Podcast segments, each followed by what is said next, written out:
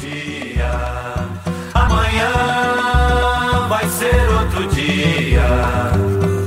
Hoje você é quem manda, falou, tá falado, não tem discussão, não. A minha gente hoje anda falando de lado e olhando pro chão. Viu você que inventou esse estado, inventou de inventar toda a escuridão. Você que inventou o pecado, esqueceu-se de inventar. Saudações aos ouvintes, sejam todos bem-vindos a este podcast. Eu sou Davidson Souza, concluinte do curso de licenciatura e bacharelado em História da Universidade Federal da Bahia. O programa que se inicia agora parte de um projeto que tem por objetivo contribuir para a qualificação do debate público a respeito da história do Brasil em meios digitais. Em primeiro lugar, eu esclareço que a intenção de prestar uma contribuição ao debate não significa que este debate não possua qualidade. Pelo contrário, o pressuposto básico desse programa é a certeza na fartura e na riqueza da historiografia brasileira, bem como no valor é, dos nossos historiadores. Acontece que, tendo a internet como arena, nem sempre a qualidade desta produção se converte em um debate sadio, um debate honesto e qualificado. Cenário que aparentemente está mudando com as diversas iniciativas de profissionais muito qualificados que estão se lançando ao debate, também da atuação de diversas associações de pesquisadores e também pelo trabalho de diversos grupos que tratam a história e a memória por outras vias que não passam pela metodologia estritamente acadêmica, mas que, ao seu modo, contribuem muito para enriquecer o campo. Afinal, a história e a memória são patrimônios de todos que as constroem. Dito isto, eu esclareço que, neste podcast, a discussão se dará tendo em vista a historiografia tradicional e a pesquisa acadêmica recente. Eu falarei como historiador em formação, pois este é o lugar de qual eu falo. O episódio de hoje tem como título um questionamento: Uma opção pelas armas? Circunstâncias e estratégias da resistência armada à ditadura civil-militar. Portanto, o tema principal dessa nossa conversa será a evolução da postura dos grupos de oposição ao regime, principalmente no que diz respeito aos comunistas, tendo como principal guia principalmente a trajetória do Partido Comunista Brasileiro. Analisaremos como parte relevante da militância desse grupo que no início da década de 60 defendia a implantação de seus projetos por vias democráticas, eleitorais e constitucionais, após o golpe de 1964, passaram a adotar iniciativas de enfrentamento armado. Esta mudança se deu exclusivamente à repressão do regime ditatorial? Qual é a influência do comunismo internacional nessas escolhas? Existia alguma possibilidade dos comunistas socialistas e opositores do regime atuarem de algum modo que não o enfrentamento pelas armas? O que aconteceu aqui foi uma guerra interna? Se sim, é verdade que dela os militares saíram vencedores? Essas são as principais questões que abordaremos. É evidente que para sanar cada um desses itens, também precisaremos compreender minimamente a construção do aparelho repressivo, seu modo de atuação e suas próprias estratégias de combate, tanto as estratégias legais quanto medidas infralegais e as ações criminosas. Temas que falaremos muito rapidamente, apenas para termos certeza que vocês ouvintes tenham ciência do inimigo que a guerrilha teria que enfrentar. Esse podcast ele parte do pressuposto de que você, ouvinte, conhece de modo geral o processo histórico que trataremos aqui. Isto é, a ditadura civil-militar instaurada pelo golpe de 1964. Então não trataremos em detalhes a tomada de poder nem sobre o regime em si. Aqui eu irei me restringir a tratar das temáticas que abordei anteriormente, e mesmo nela eu não chegarei a esmiuçar a ação e atuação de cada um desses grupos de resistência ou dessas guerrilhas.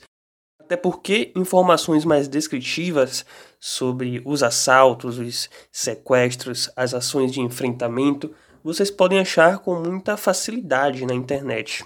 Então nos ateremos ao principal para aquilo que este episódio se propõe, buscando enxergar o tema em movimento, neste momento tão importante quanto traumático para a história do Brasil. Bom, temos uma história, então vamos a ela.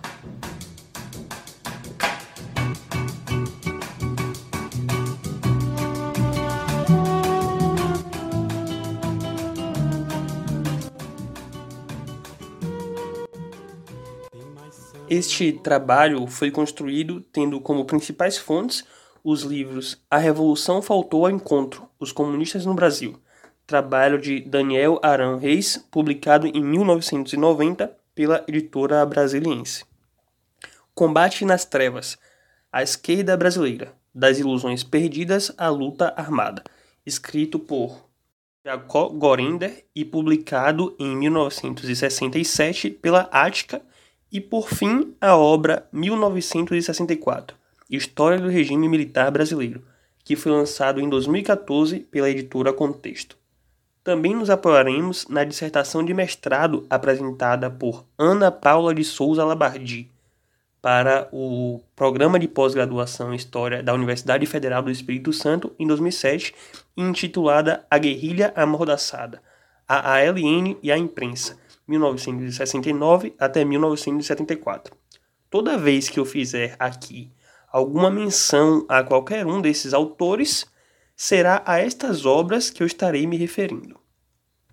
Para compreender a atuação das guerrilhas de esquerda ao longo da ditadura, é necessário ter em vista que a história dos grupos socialistas e comunistas no Brasil é muito anterior a 1964.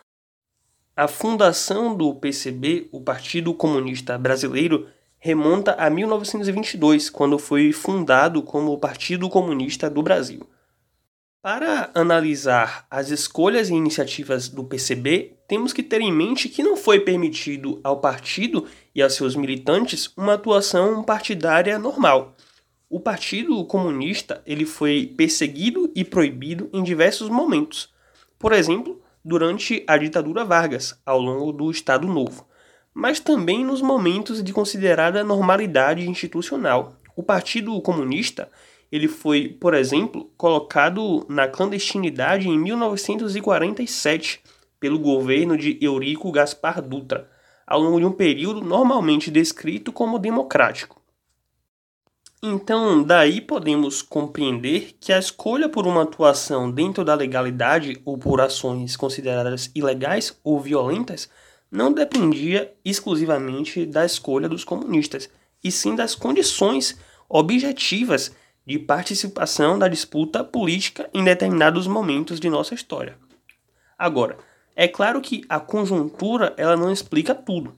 Pelo contrário, o mais importante para compreender os processos históricos é a atuação dos sujeitos sobre determinado contexto.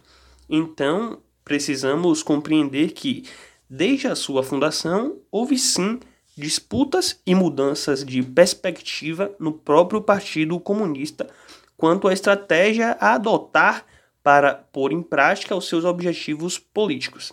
E essas discussões sobre qual estratégia tomar não ficavam restritas apenas ao campo teórico. Muito pelo contrário, em 1935 os comunistas tentaram uma insurreição armada, liderada por Carlos Prestes, mas que não logrou resultados positivos.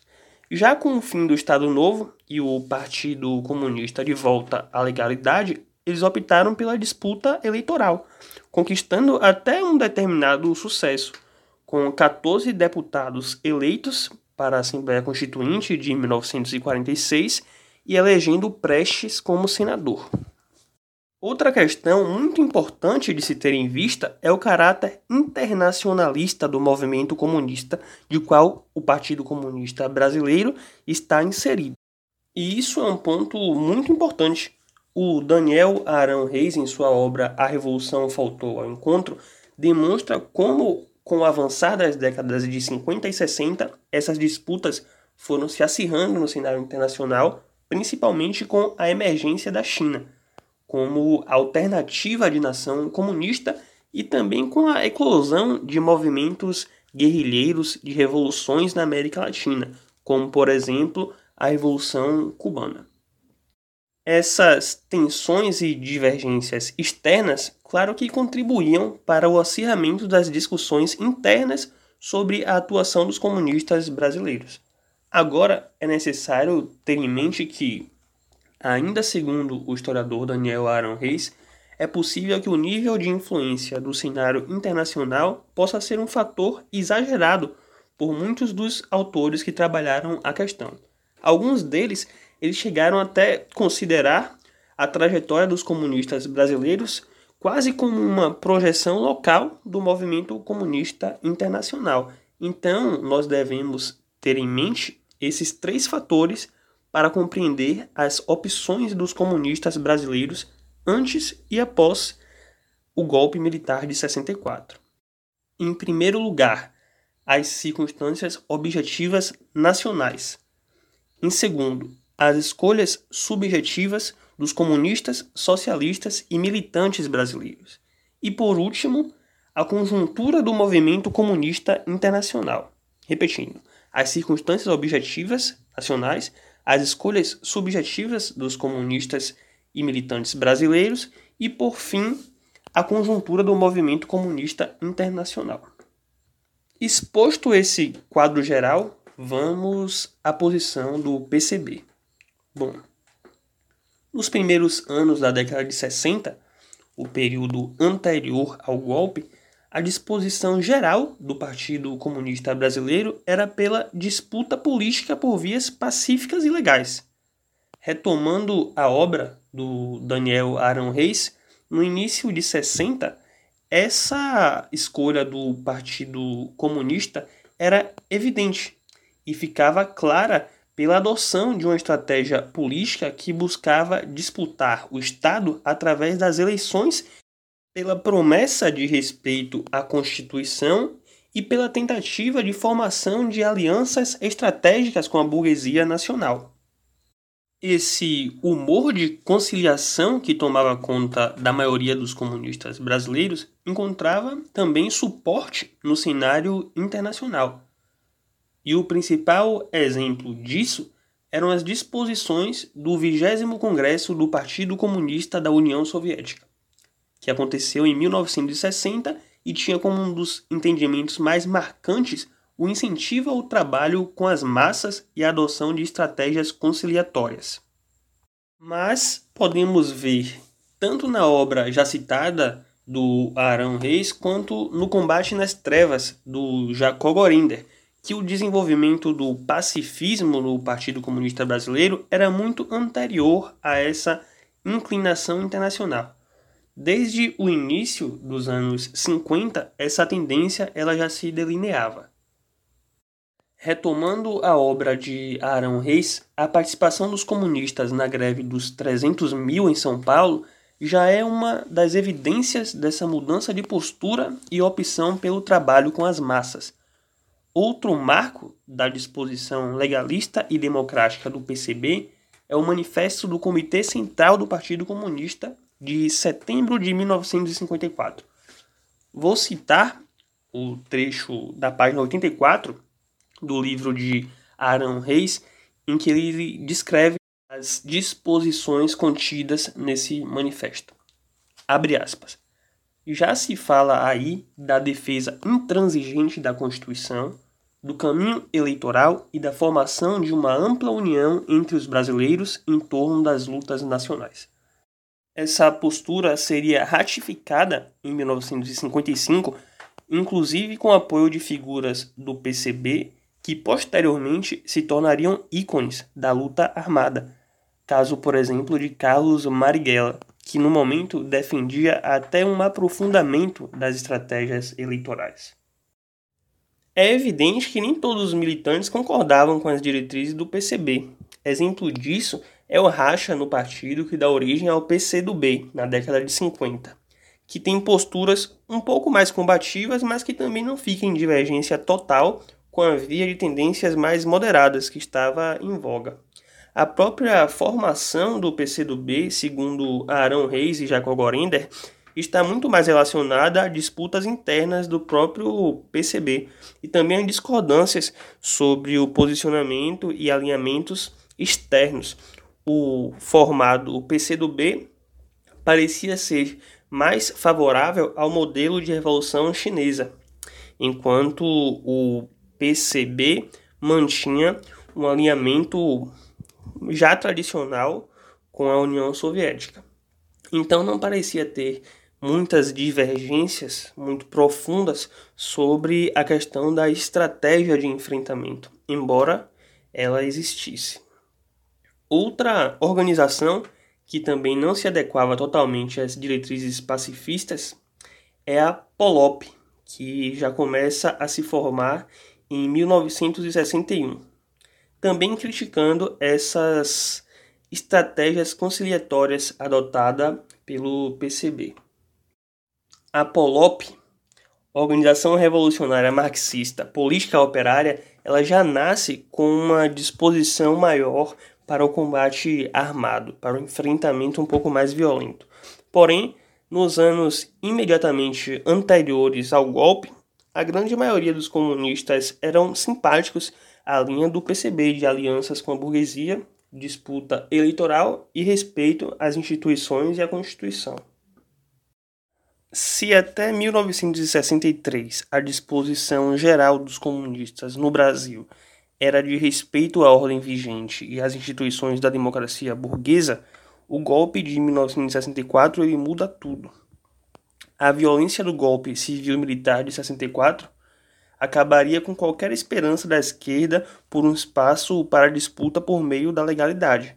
E é paulatinamente a partir do recrudescimento do autoritarismo que acontece o aprofundamento da radicalização de setores na esquerda pois eles se viam jogados na clandestinidade e passaram a visualizar a resistência armada não como uma das várias estratégias possíveis, mas talvez como a única estratégia viável em um contexto de perseguição feroz a qualquer coisa que pudesse ser identificada como comunista ou subversiva.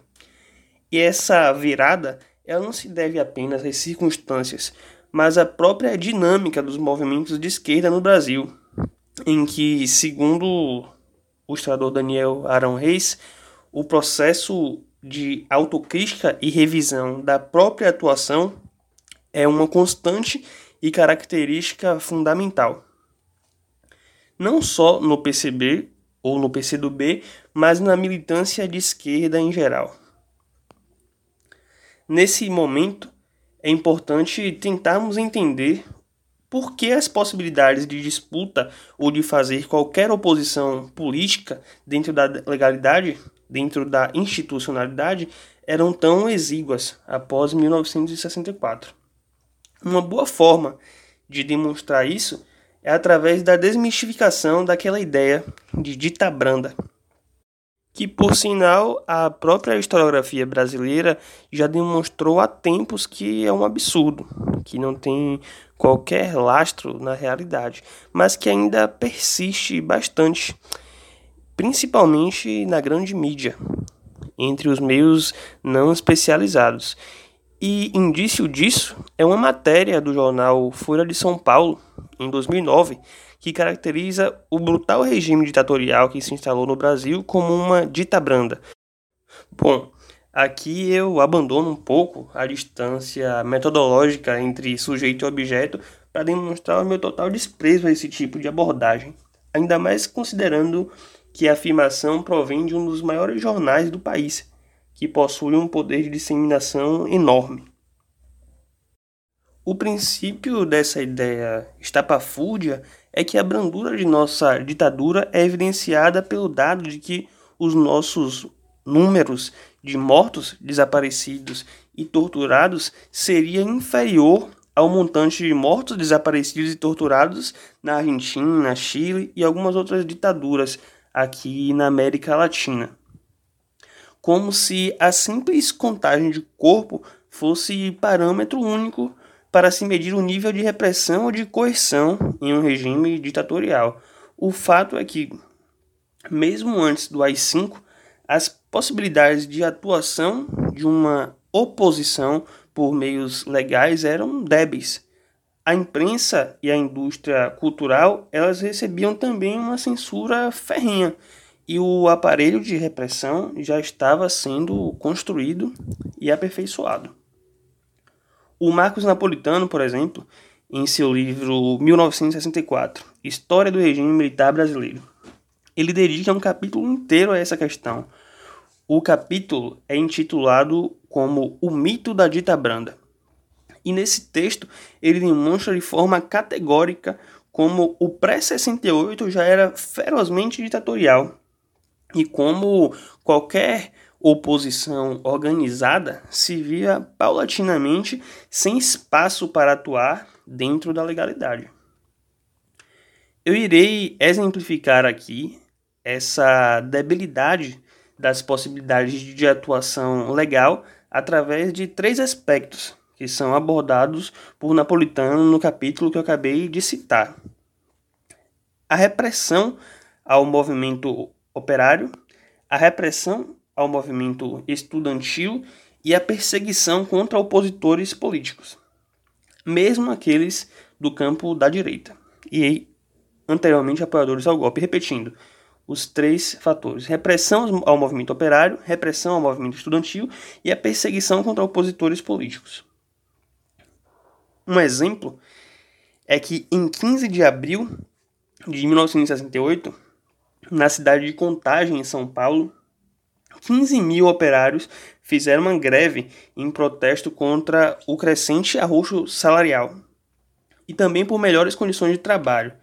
A margem para negociação que o Exército deu como resposta foi a imediata intervenção no sindicato e a invasão e desocupação na marra da fábrica, obrigando depois esses trabalhadores voltarem ao trabalho, sem ter nenhum tipo de margem de discussão, de negociação. Ou seja, a atuação política pela via sindical era frágil, limitadíssima, quase inexistente. No campo do movimento estudantil, tem dois exemplos muito interessantes.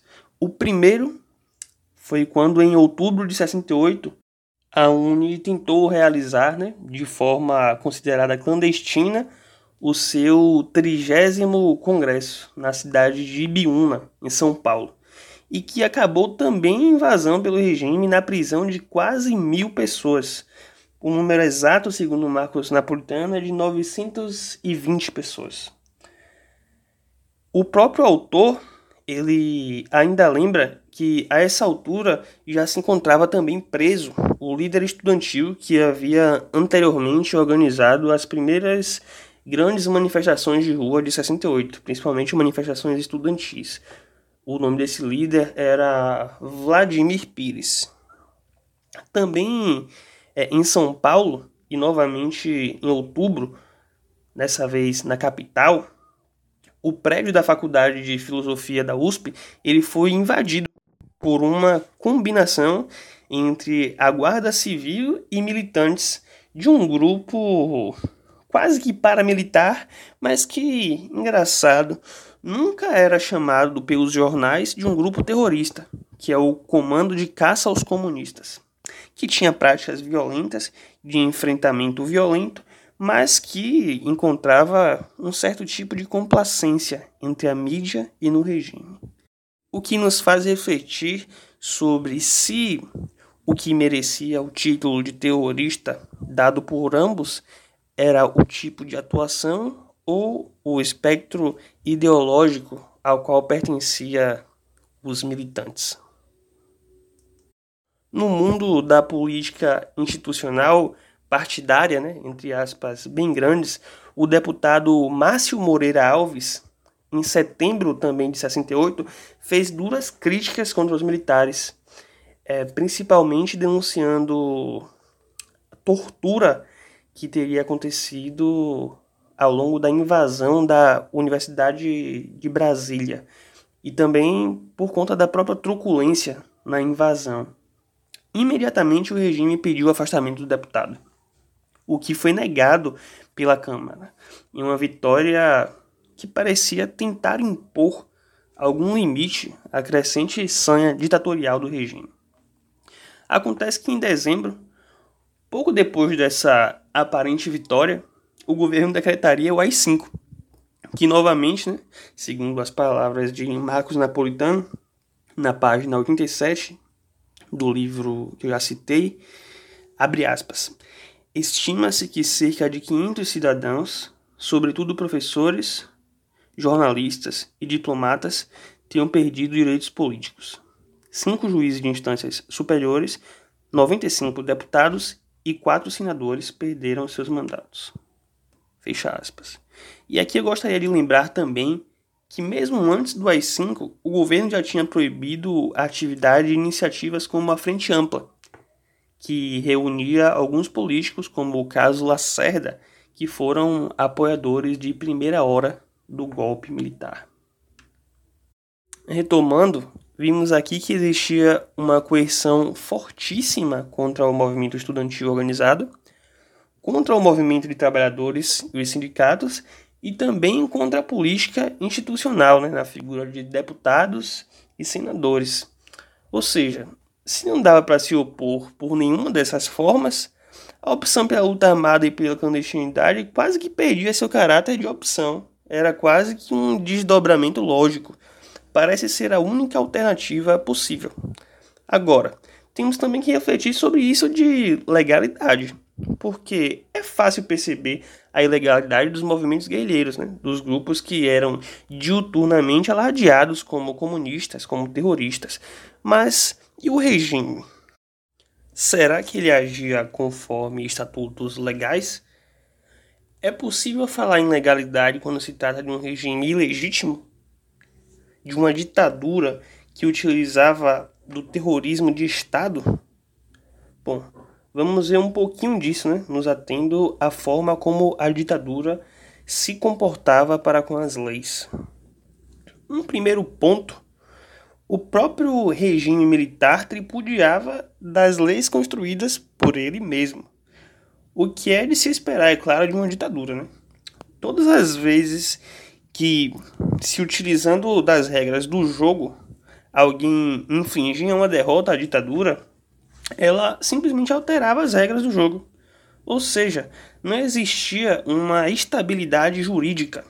Portanto, é difícil falar em legalidade quando a realidade legal é alterada à torta e à direito apenas para favorecer o regime. Eu irei citar aqui uma passagem do livro do Jacob Orender que ilustra bem esse tipo de atitude que eu descrevi anteriormente. A passagem está na página 70 do livro que eu já citei. Abre aspas. Apesar dos expurgos e outras arbitrariedades, o governo Castelo Branco sofreu duas graves derrotas nas eleições diretas para os governos de 11 estados, em outubro de 1965. A vitória dos PCDistas, Negrão de Lima na Guanabara e Israel Pinheiro em Minas, ganhou o significado de revanche que prestigiava o ex-presidente caçado Juscelino Kubitschek Dando um passo adiante no processo de fechamento do regime, o Ato Institucional número 2, de outubro de 65, extinguiu os partidos políticos e enfiou o Congresso na camisa de força do bipartidarismo bitolado. Fecha aspas. Ou seja, eles fazem a eleição para os governos, tomam a derrota e daí mudam as leis para tentar se beneficiar. Isso em 1965 quando o jornal A Folha de São Paulo disse que o que acontecia no Brasil, à altura, era uma dita branda. Bom, o caráter ditatorial ficava claro, bastante claro, para ser sincero, né? Em 69 acontece também algo muito esclarecedor nesse sentido. Eu citarei aqui novamente uma passagem do livro do Jacob Gorender, desta vez na página 166. No final de agosto de 1969, o Congresso ainda fechado, o general Costa e Silva sofreu uma trombose cerebral. Devia sucedê-lo o vice-presidente Pedro Aleixo, de acordo com a Constituição de 1967. Mas o vice-presidente civil foi enxotado e assumiu a presidência a junta constituída pelos 13 ministros militares da Guerra, da Marinha e da Aeronáutica. Fecha aspas. No capítulo posterior, o Gorender ele vai descrever esse episódio como um estupro à Constituição que os próprios militares haviam criado em 1965. Ou seja, eles tripudiavam da Constituição e da ordem legal que eles mesmos haviam desenvolvido. Até as leis que foram criadas pelos próprios não tinham qualquer valor quando não atendiam de forma direta os seus interesses. É, as derrotas nas eleições legislativas se seguiram também em 1975, o que deu origem a uma voraz perseguição contra o restante dos militantes do PCB, que foram responsabilizados né, por essa derrota do governo. E esses militantes eles nem sequer tinham aderido à luta armada. Depois, em 1978, também após uma derrota, eles colocaram em prática aquela coisa dos senadores biônicos para garantir a maioria governista para o regime. Resumindo, após esses exemplos, eu acho que o ouvinte já compreendeu que falar de legalidade e ilegalidade é uma questão, no mínimo, complicada quando se trata de uma ditadura. As ações da guerrilha eram, de certo, clandestinas e ilegais. Mas e as ações do governo? Elas eram legais?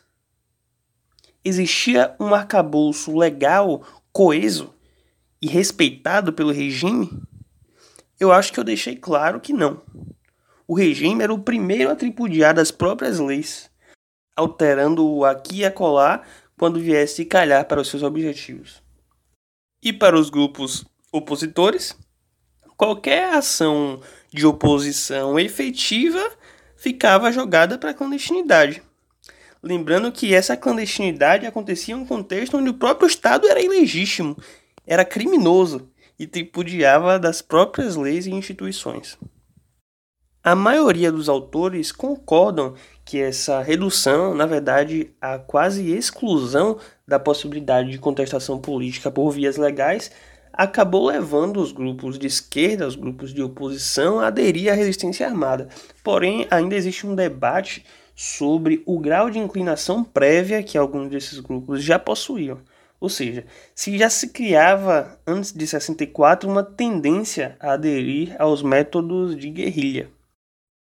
E isso parte muito da ideia que eu já apresentei anteriormente sobre a questão da tentativa da esquerda de sempre procurar ler a realidade, atuar sobre aquela leitura feita e a partir disso construir uma crítica, nesse caso, uma autocrítica sobre a própria atuação e a partir disso retocar suas condutas e estratégias, ou às vezes até mudá-las completamente, como também não era raro. Se o pacifismo, a tentativa de alianças com a burguesia e o respeito à Constituição e às instituições democráticas tinham descambado em um golpe, pelo outro lado, o que eles mais podiam fazer? O Marcos Napolitano ele expõe isso de forma muito clara na página 111 do livro que eu já citei anteriormente. Citação que eu irei fazer agora. Abre aspas. Se a moderação reformismo e pacifismo não tinham conseguido acalmar os reacionários, então a esquerda tomou o caminho lógico: ir à guerra na forma do combate armado ao regime. Fecha aspas. Essa decisão, porém, ela não foi imediata. O próprio PCB, mesmo após o golpe, continuava se opondo a aderir a essa resistência mais violenta. E isso foi um dos motivos que causou alguns rachas que posteriormente criariam alguns desses grupos de guerrilha. Como abordamos anteriormente, é importante analisar como os movimentos nacionais de caráter marxista se relacionam ou se inspiram na trajetória e no modelo de outras revoluções socialistas ao redor do mundo, considerando tanto a posição desses grupos, né, principalmente do PCB e do PCdoB, no momento anterior ao golpe, quanto à evolução do pensamento de alguns dos grupos que surgiram pós-golpe, principalmente como rachas desses dois principais partidos.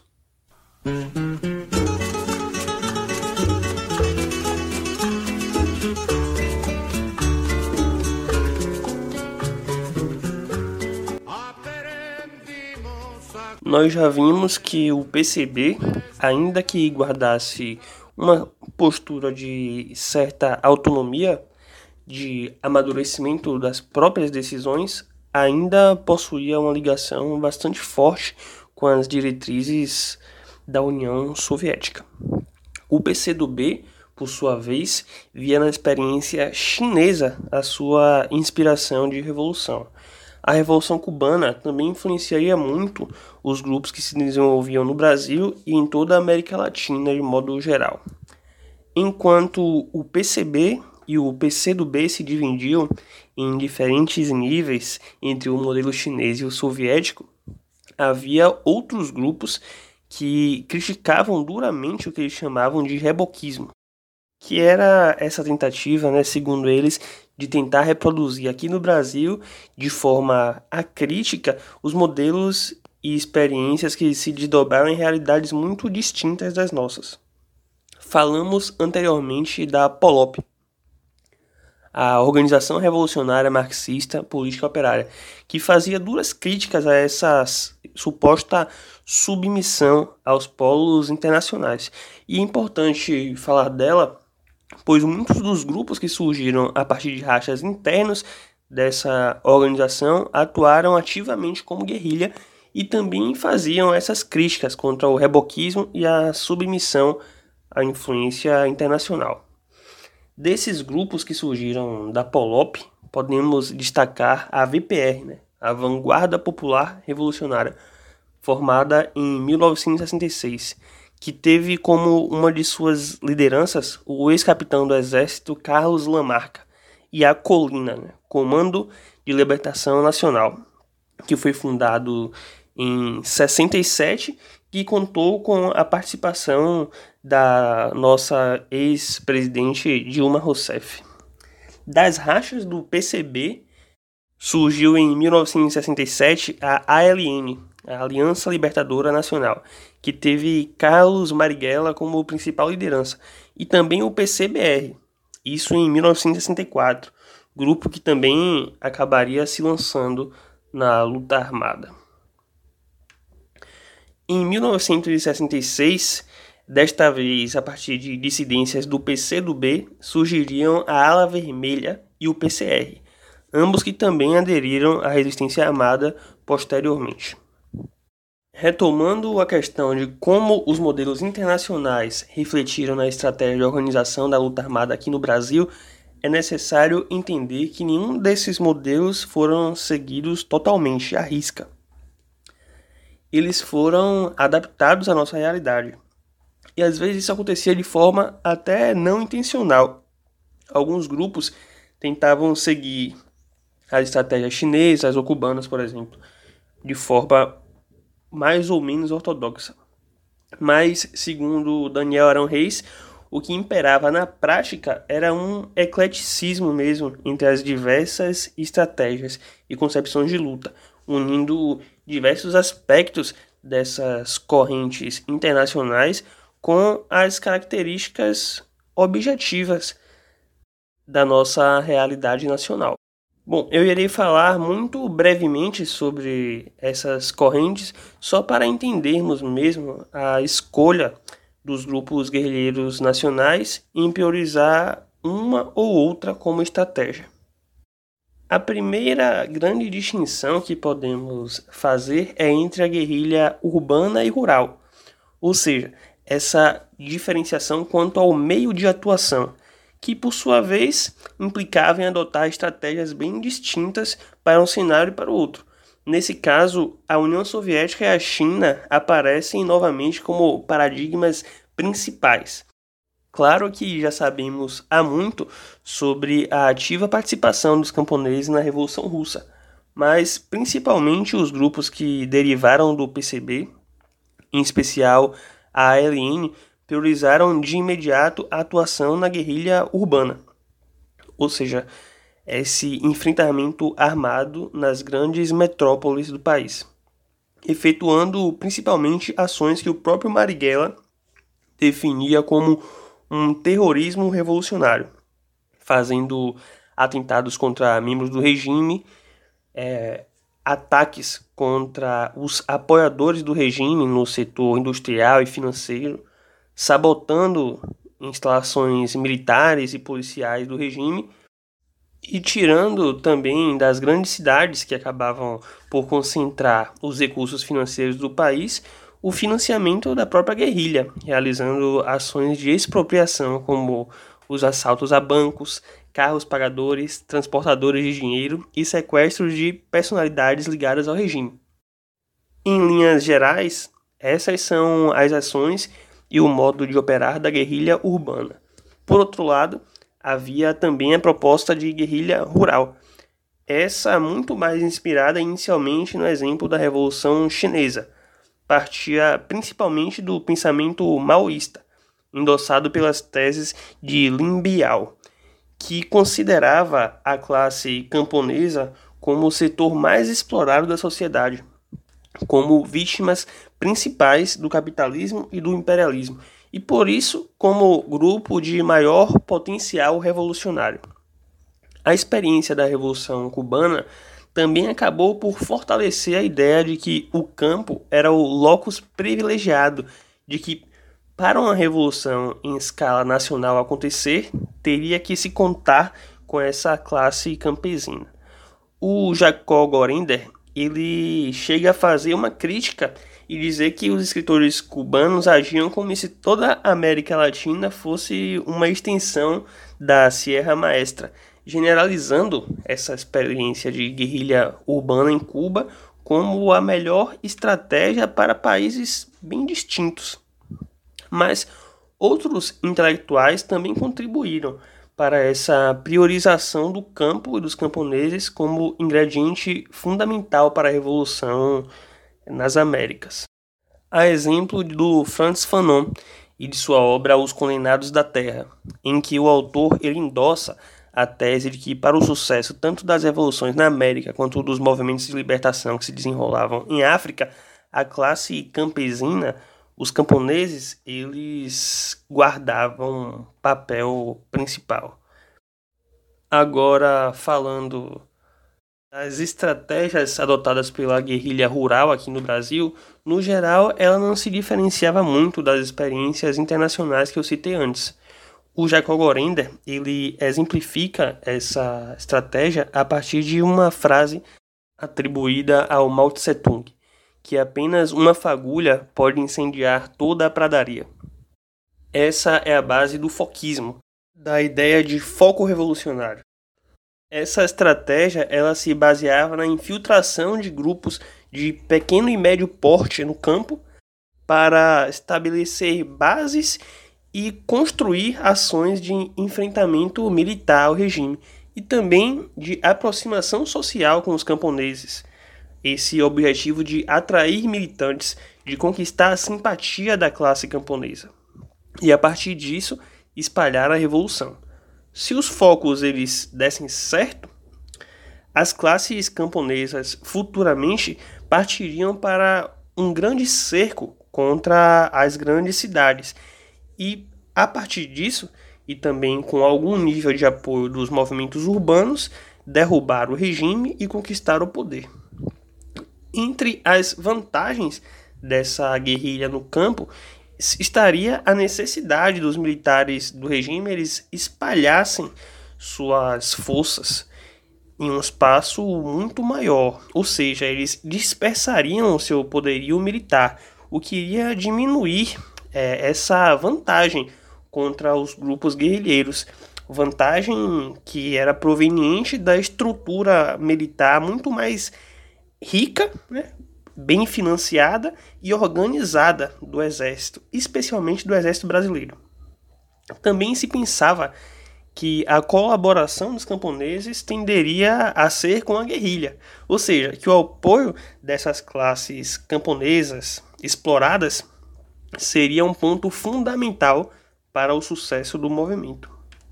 Aqui no Brasil, o maior exemplo de guerrilha rural foi mesmo o caso da guerrilha do Araguaia, planejada principalmente por membros do PCdoB. Mas é necessário ter em vista que quase todos os grupos guerrilheiros concordavam de algum modo com a necessidade da guerrilha rural. Mesmo a ALN, que se notabilizou pelas ações de guerrilha urbana, também tinha a guerrilha rural como um objetivo estratégico. Outro exemplo de apoio à guerrilha rural é o da VPR, né? a Vanguarda Popular Revolucionária, que se notabilizou com ações de guerrilha urbana, principalmente pelo sequestro do embaixador suíço, pela troca de 70 presos políticos, e que também organizava um foco guerrilheiro rural no Vale do Ribeira, em São Paulo. Então, esse ecleticismo que existia quanto à inspiração da matriz teórica, em alguma medida ele também se repetia na adoção de práticas que mesclavam a guerrilha urbana com a guerrilha rural. Claro, alguns desses grupos eles estavam mais inclinados para um estilo ou para o outro, mas no final das contas, as ações é, mais efetivas mesmo acabaram por se concentrar nas ações urbanas, né? e nos grupos se escolheram a modalidade urbana de guerrilha.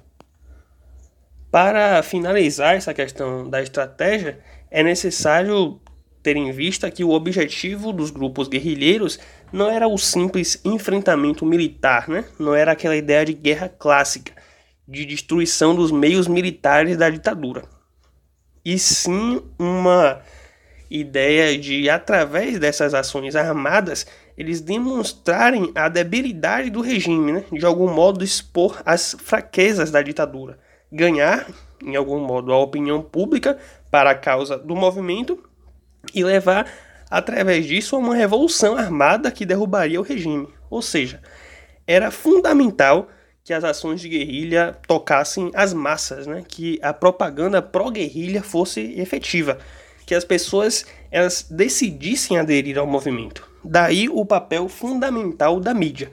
Porque sem conseguir tocar as massas, sem conseguir atrair militantes, atrair guerrilheiros para a sua causa, nenhuma guerrilha tinha como acabar em sucesso.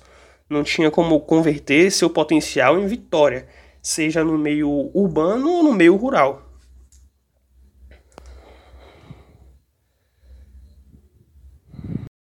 Bom, eu acredito que nesse momento boa parte das perguntas, dos questionamentos suscitados pelo nosso tema já foram respondidas, então eu agradeço muito aos ouvintes que nos acompanharam até aqui.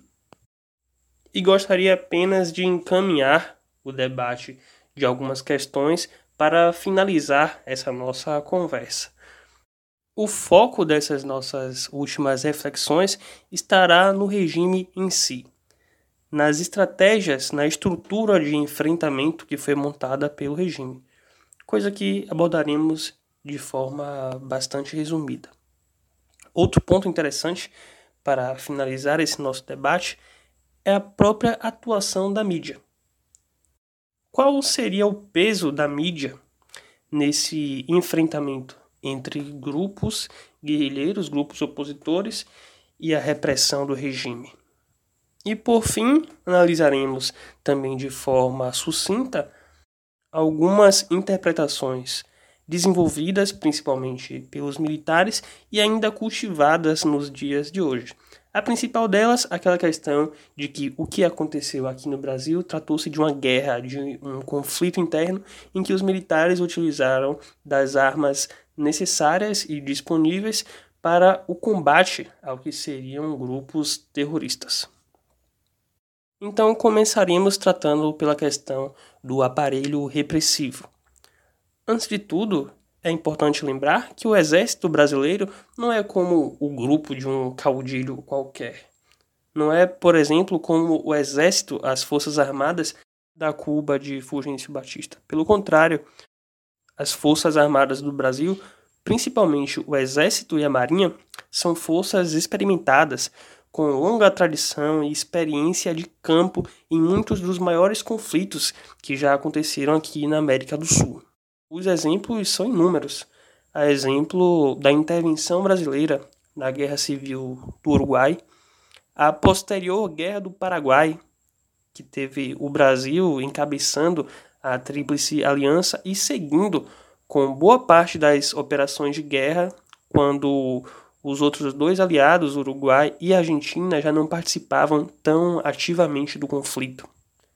Ainda mais numerosos são os exemplos de atuação do Exército Brasileiro contra as insurgências, as diversas revoltas que aconteceram no país.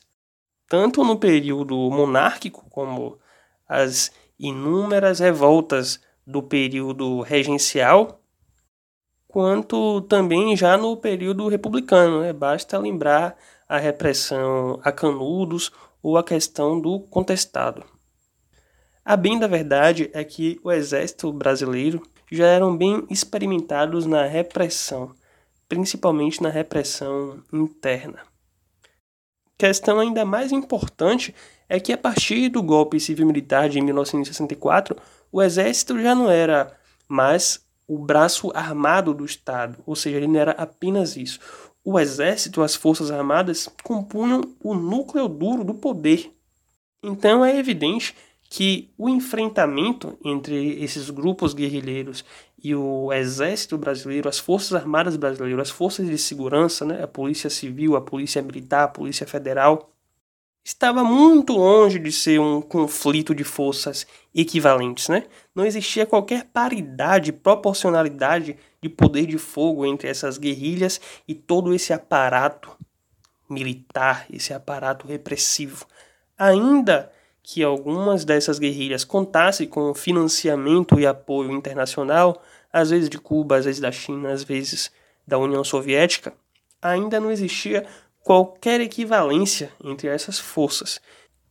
Mesmo após o golpe, isso segundo o Jacob Gorender e o Marcos Napolitano, a principal responsável pela repressão né, contra os opositores, os grupos de resistência, eram as polícias estaduais, os DOPS, os Departamentos de Ordem Política e Social de cada estado.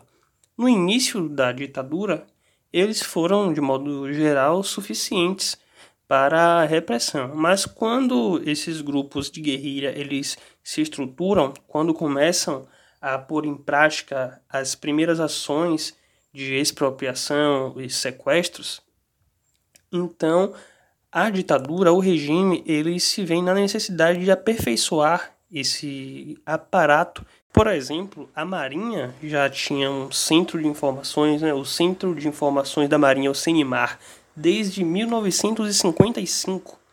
Em 1967 foi criado o Centro de Informações do Exército. Em 1968, o Centro de Informações e Segurança da Aeronáutica, o CISA. Então, o poder de investigação da repressão era muito forte. Além disso, eles perceberam ainda que com esse aparelho institucional apenas a repressão não seria tão efetiva, o que se tornava evidente quando se nota em 1968 que as ações da guerrilha elas se tornavam cada vez mais ousadas.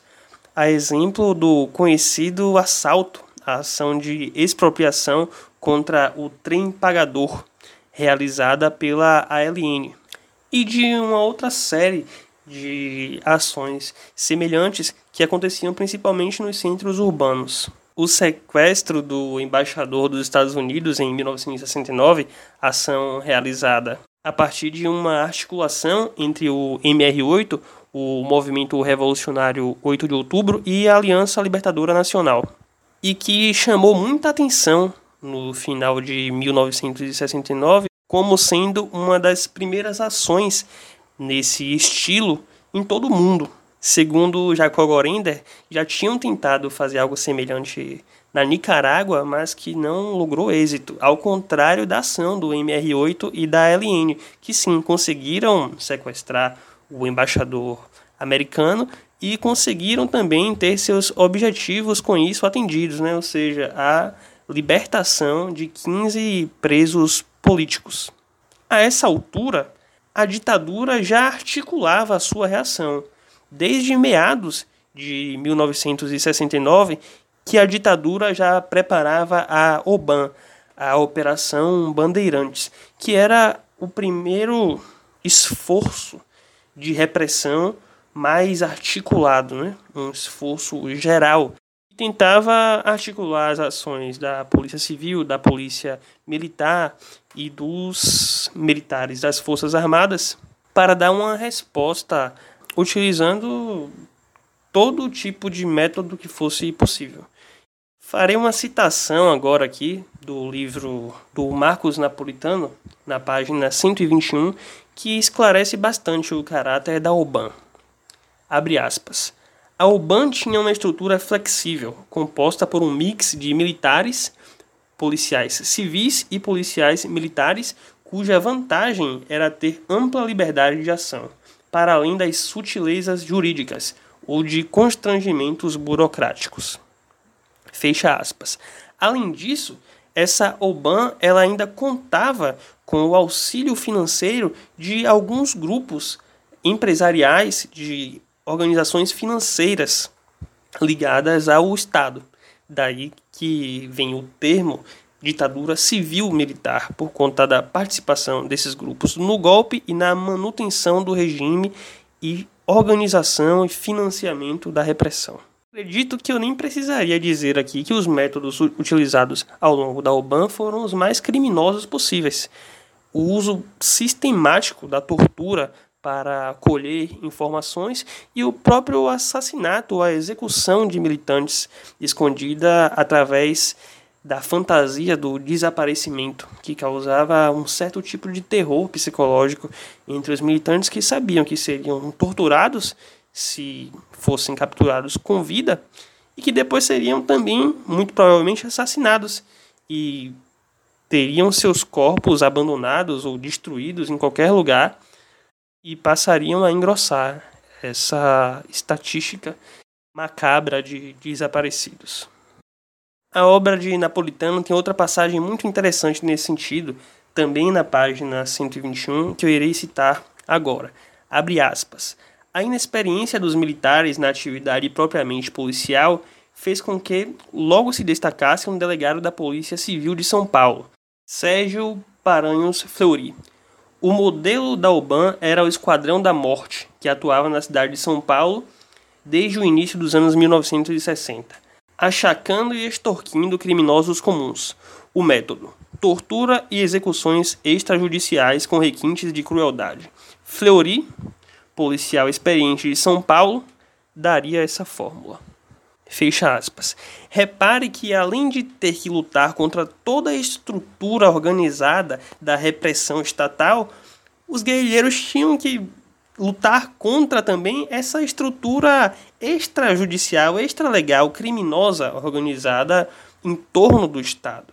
Então, realmente, o enfrentamento militar se dava a partir de forças totalmente desproporcionais. Portanto, falar em guerra interna, né, comprar essa narrativa dos militares para explicar, justificar os seus atos criminosos, é um absurdo. Não existia nenhuma paridade de armas, nenhuma equivalência de forças. Então não se pode, ainda que alguns guerrilheiros também adotem essa narrativa, dizer que o que aconteceu aqui no Brasil ao longo da ditadura foi uma guerra interna. Se essa guerra nem aconteceu, então muito menos os militares saíram dela vitoriosos. Pois, como eu falei anteriormente, a guerrilha não esperava simplesmente ganhar no plano militar, muito pelo contrário. Ela visava com suas ações mostrar a debilidade do regime, através disso atrair militantes, atrair simpatizantes, espalhar a sua causa, levar a um enfrentamento muito maior que o simples foco guerrilheiro ou as simples ações urbanas e através disso sim derrubar o regime. Mas, por exemplo, tinha uma mídia totalmente controlada pelo regime e que colocava, taxava os grupos de oposição como terroristas, como vagabundos, como assassinos. Então a guerrilha, no lugar de um solo fértil para propagar as suas ideias, encontrava uma opinião pública que era controlada pelo regime que era totalmente contrária a essas ações.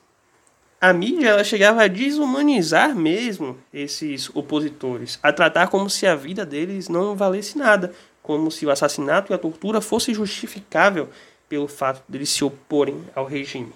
Então, esse papel da mídia como mais um sustentáculo do regime, como mais um dos artifícios de repressão, também deve ser considerado.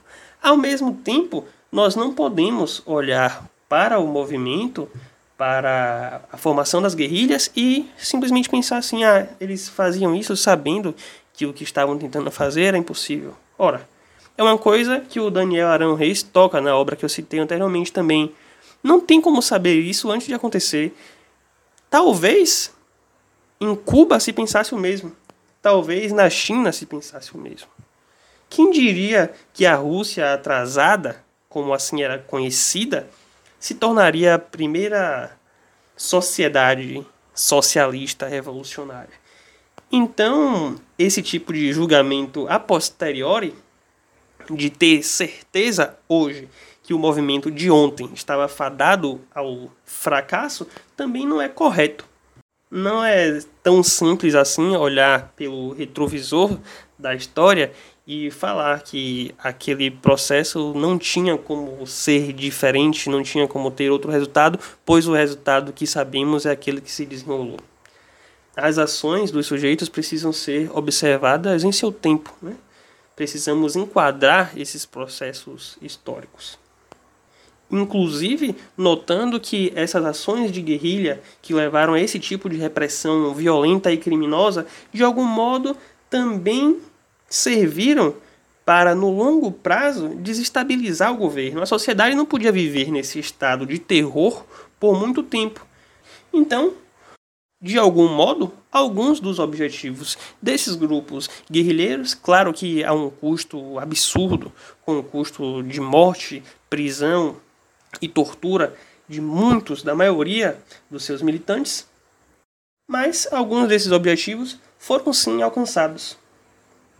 É importante voltar a tocar em temas como o apoio da mídia e do empresariado à repressão do regime, pois algumas questões ainda permanecem em nosso cotidiano, como, por exemplo, a desumanização que é feita pela mídia e por parte do próprio Estado contra aqueles sujeitos que são tidos como indesejáveis. Nós vemos programas policiais que às vezes tratam pessoas que, segundo eles, são criminosos quase como animais, como sujeitos que podem ser abatidos, assassinados, sem um empecilho legal, sem ao menos ser considerados seus direitos humanos. Também vemos uma polícia que atua ainda de modo bastante calcado na extralegalidade, no uso de artifícios, de estratégias ilegais, em uma atuação que acontece à revelia da lei. O que acaba contribuindo para que ainda em 2021, nos noticiários, nós possamos ver massacres, banhos de sangue, como foi o caso da chacina de Jacarezinho. E é com essas reflexões que eu finalizo esse episódio. Agradeço muito toda a atenção dada até aqui. Espero que essas reflexões contribuam para o pensar a história do Brasil, principalmente a esse período tão traumático que foi a ditadura de 1964 e suas implicações que ainda podemos notar em nosso cotidiano. Até a próxima. Apesar de você